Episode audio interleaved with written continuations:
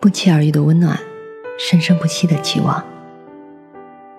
晚上好，我是 Mandy。每晚十点半，我在这里等你，也等那些不语人言的心底事。今天要分享一篇三毛的文章，《一生的爱》，并不是讲三毛与荷西的爱情，而是讲三毛自小与艺术结缘的渊源。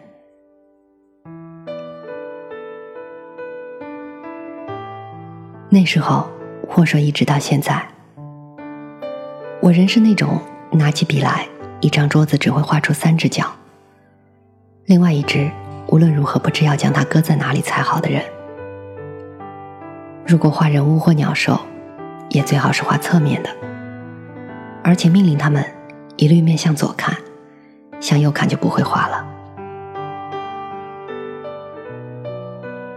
小学的时候。美术老师总是拿方形、圆锥形的石膏放在讲台上，教我们画，一定要画得像，才能拿高分。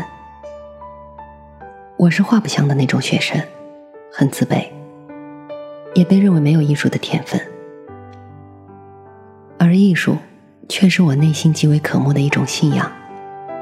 无论戏剧、音乐或舞蹈，其实都是爱的。就因为美术课画什么就不像什么，使我的成绩在这一门课上跟数学差不多。美术老师又凶又严肃，总是罚画的不好的同学去给他打扫房间。那一年，我是一个小学五年级的孩子。放学了，就算不做值日的那一排，要整理教室，也是常常低着头，吃力的提着半桶水，给老师洗地去了。因为画不像东西，美术课是一种痛苦，就如鸡兔同笼那种算术题目一样。我老是在心里恨，恨为什么偏要把鸡和兔子放在一个笼子里，叫人算他们的脚。如果分开来管，不是没有这种演算的麻烦了吗？而美术，又为什么偏要逼人画的一模一样？才会不受惩罚。如果老师要求的就是这样，又为什么不用照相机去拍下来呢？当然，这只是我心里的怨恨。对于什么才是美，那位老师没有讲过，他只讲数。不能达到技术标准的小孩，就被讥笑为不懂美和数。我的小学美术老师。是个不学无术的家伙，这是现在才敢说给他的认识。本来我的想象力是十分丰富的，在美术课上次次被扼杀，才转向作文上去发展了。我用文字和故事写出一张一张画面来，这一项在班上是拿手的，总也上必报。说起一生对于美术的爱，其实仍然萌芽在小学。那时候，每到九月中旬，便会有南部的军队北上来台北。等到十月十日必然的阅兵典礼，军人太多，一时没有地方住，便借用了小学的部分教室作为临时的居所。兵来，我们做小孩的最欢迎，因为平淡的生活里。突然有了不同的颜色加入，学校生活变得活泼而有生趣。下课时，老兵们会逗小孩子，讲枪林弹雨、血肉横飞，又加鬼魅的故事给我们听。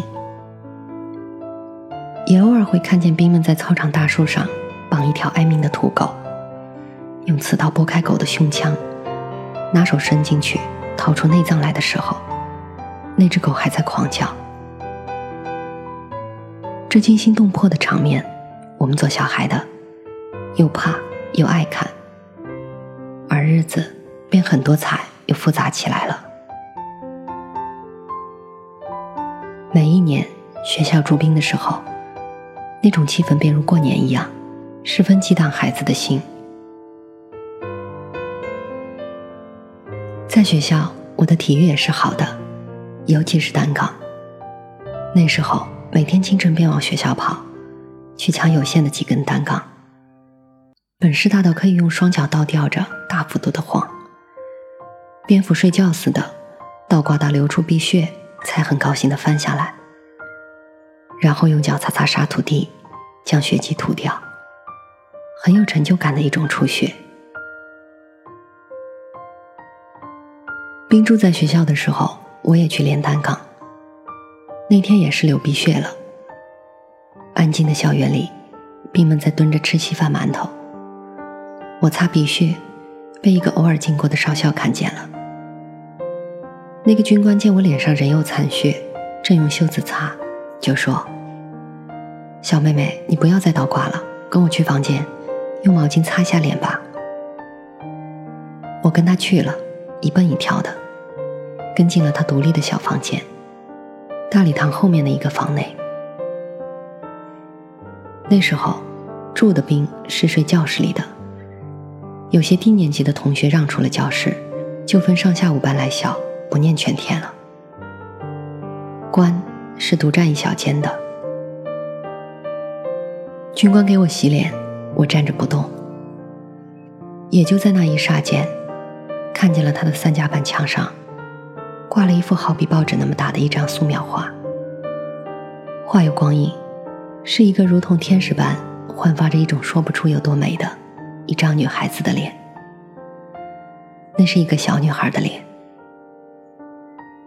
我盯住那张画，吃了一惊，内心就如初见杀狗时所生出的那种激荡，澎湃出一片汪洋大海。杀活狗和一张静态画是如此不同的一回事，可是没有别样的形容可以取代了。那是一场惊吓。比狗的哀鸣还要吓，是一声轻微低沉的西藏号角，由远处云端中飘过来，飘进了孩子的心。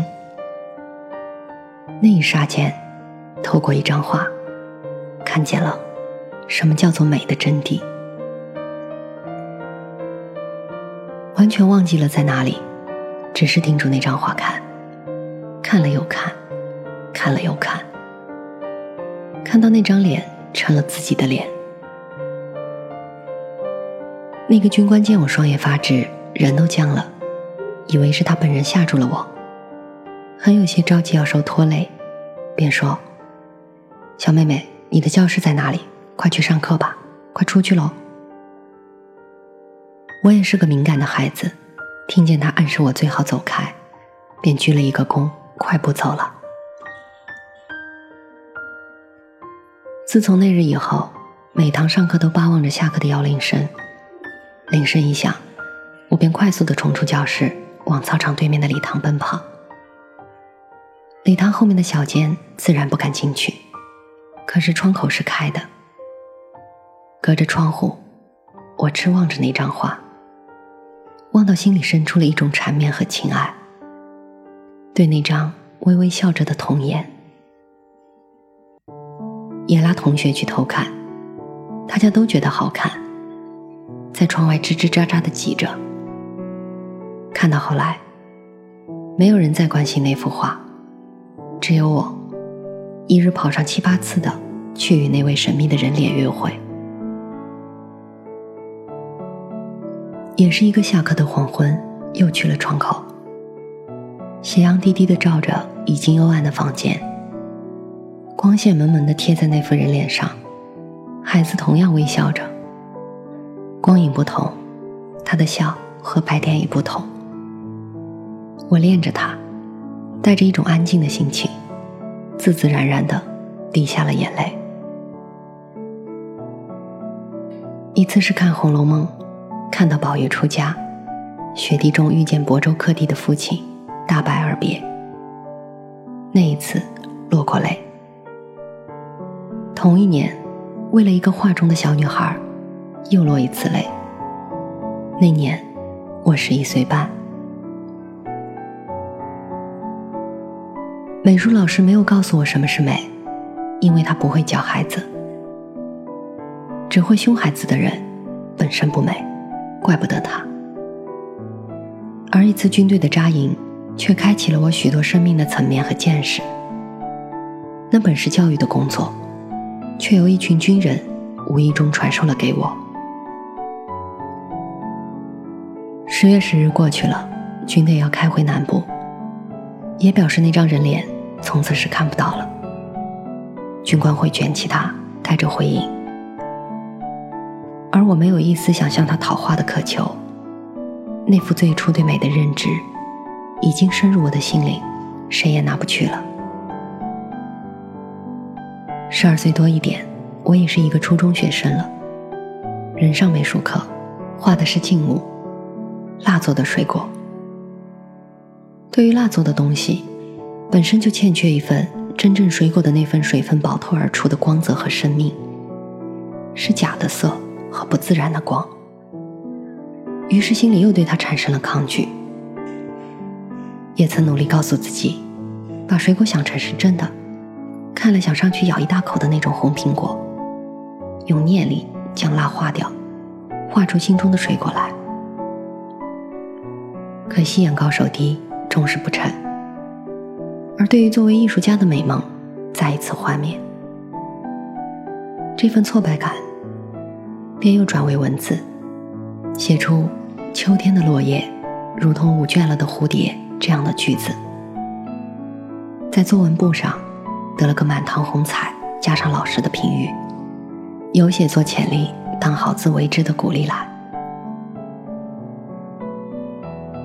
实在热爱的人是画，只因不能表达内心的感受与万意，才被逼去写作文的。这件事，爱画的心事。使得我虽然没有再热心去上美术课，却注意起画册来了。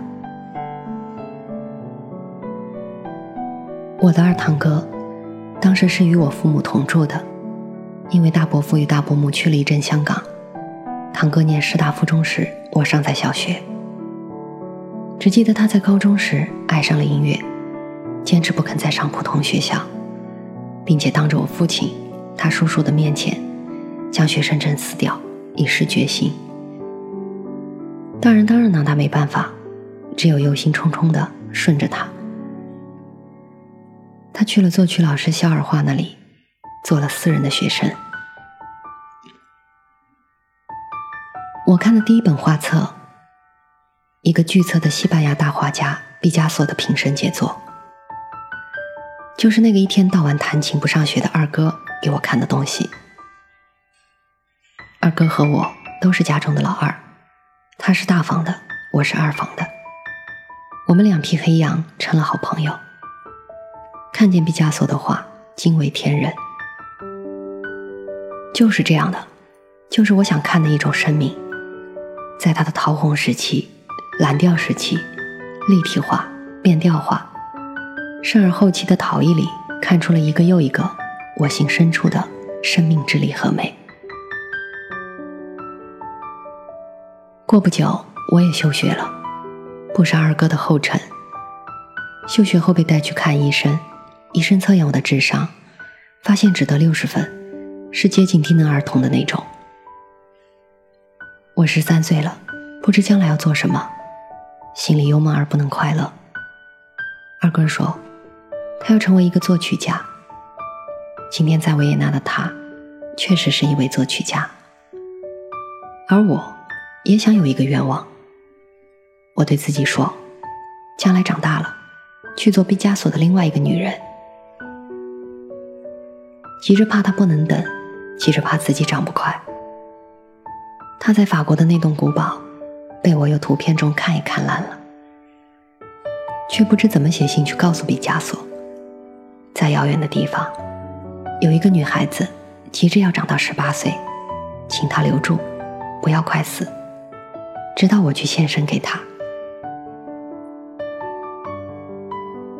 这一生由画册移情到画家身上，只有专情的对待过毕加索。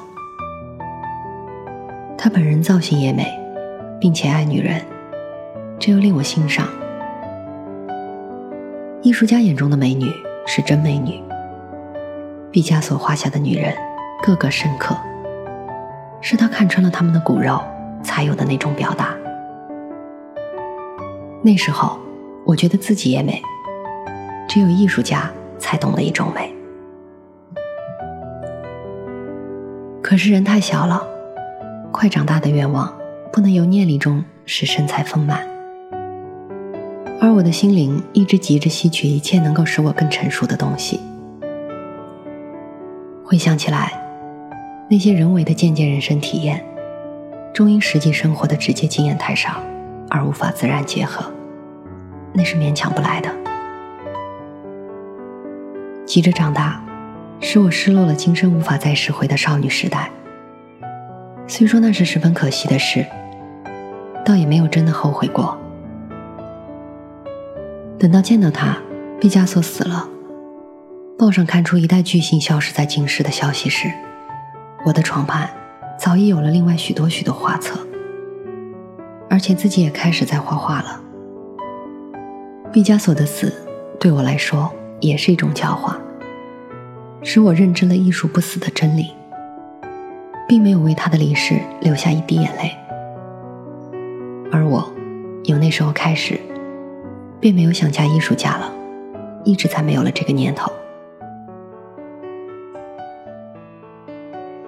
许多年过去了。西柏林展出了毕加索性爱素描的全部作品。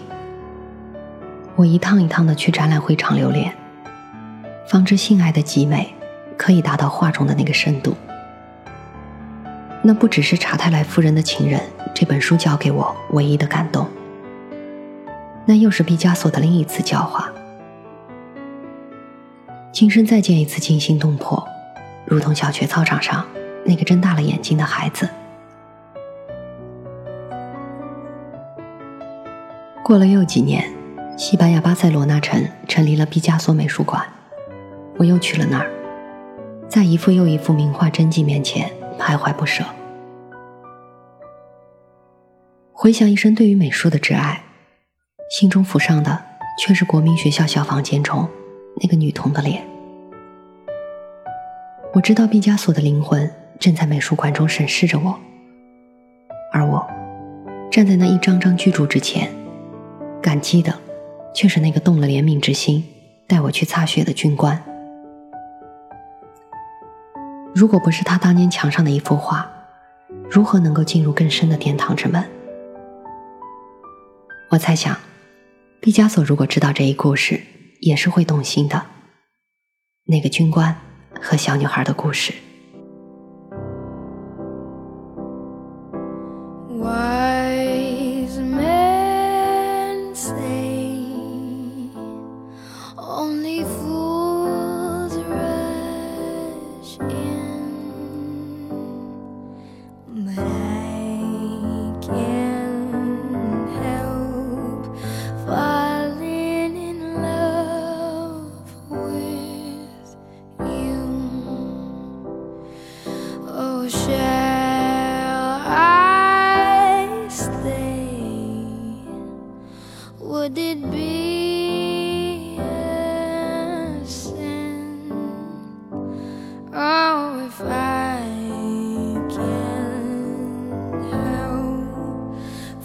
darle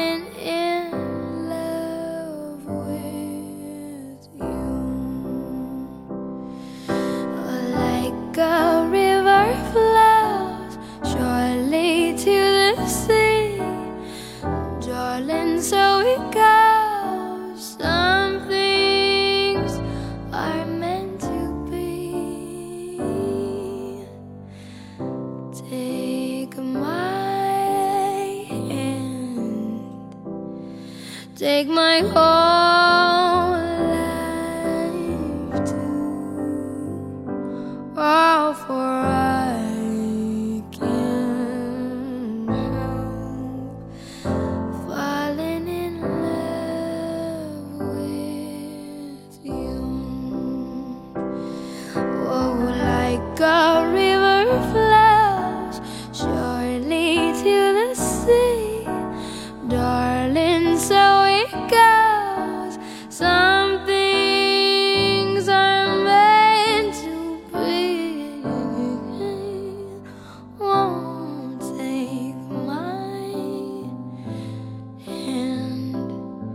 take my home.